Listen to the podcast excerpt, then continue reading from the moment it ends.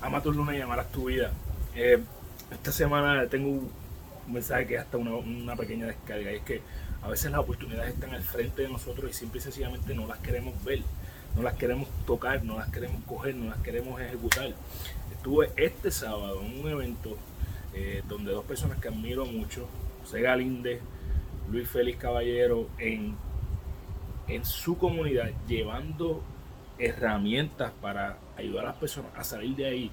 Y habían cinco personas contadas por la mano que necesitaban la información. Pues, o sea, la ayuda llega a donde tú estás y no haces nada al respecto. Entonces después nos preguntamos, ah, es que, ah, es que el gobierno, ah, es que el político, ah, es que, bueno, si es que está ahí, las oportunidades están ahí, tienes que atacarla, de estar echando la culpa a todo el mundo.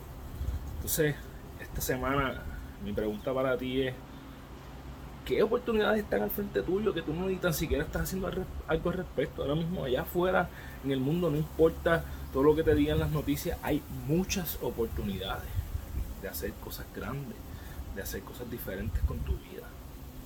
¿Qué estás haciendo al respecto? Mi mensaje para ti es que estés pendiente de la oportunidad y recuerda que eres la única persona responsable de todo lo que pasa en tu vida. Que la forma en que tú cumples tus sueños desarrollando los hábitos que te acercan a ellos porque eres tu hábito.